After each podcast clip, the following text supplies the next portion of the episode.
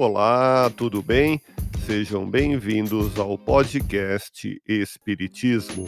Aqui é o Paulo e aonde quer que você esteja, você está em ótima sintonia.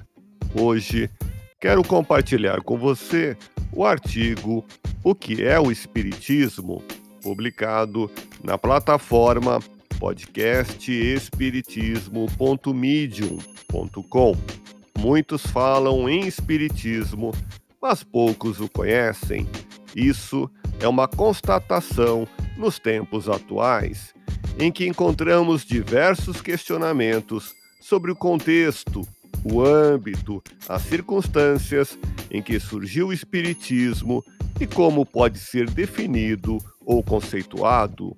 Uma das questões centrais sobre a dificuldade em compreender o que é o Espiritismo é a falta de estudo da doutrina espírita em seu aspecto filosófico, científico e ético-moral.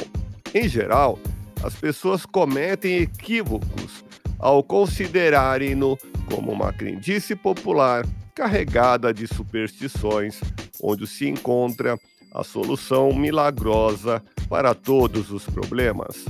A doutrina espírita surgiu para reabilitar, conforme as orientações trazidas pelos espíritos, a conscientização da imortalidade da alma em sua evolução espiritual, através dos valores concentrados no Evangelho de Jesus, sinalizando o caminho do progresso espiritual, simultaneamente em que traz o consolo e a esperança que todos almejam. Leia o artigo completo publicado na plataforma podcastespiritismo.medium.com.